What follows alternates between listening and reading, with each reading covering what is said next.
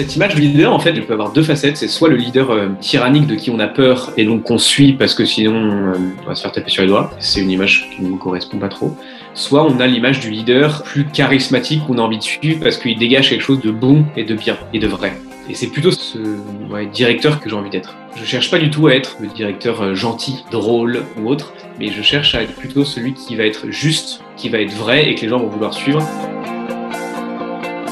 Nous, on a eu pas mal de personnes qui sont passées par Box. Quasiment toutes repassent régulièrement euh, prendre un déjeuner chez nous. Pour moi, c'est un peu un signe que bah, finalement, ces, mois ou ces années qu'on avait passé ensemble ont quand même marqué et ont quand même été agréables. Si vous êtes passé six mois ou un an dans une boîte avec laquelle vous n'avez pas pu euh, encadrer le patron, probablement vous n'allez pas vouloir retourner là-bas pour un déj. Euh, notre équipe passée revient régulièrement.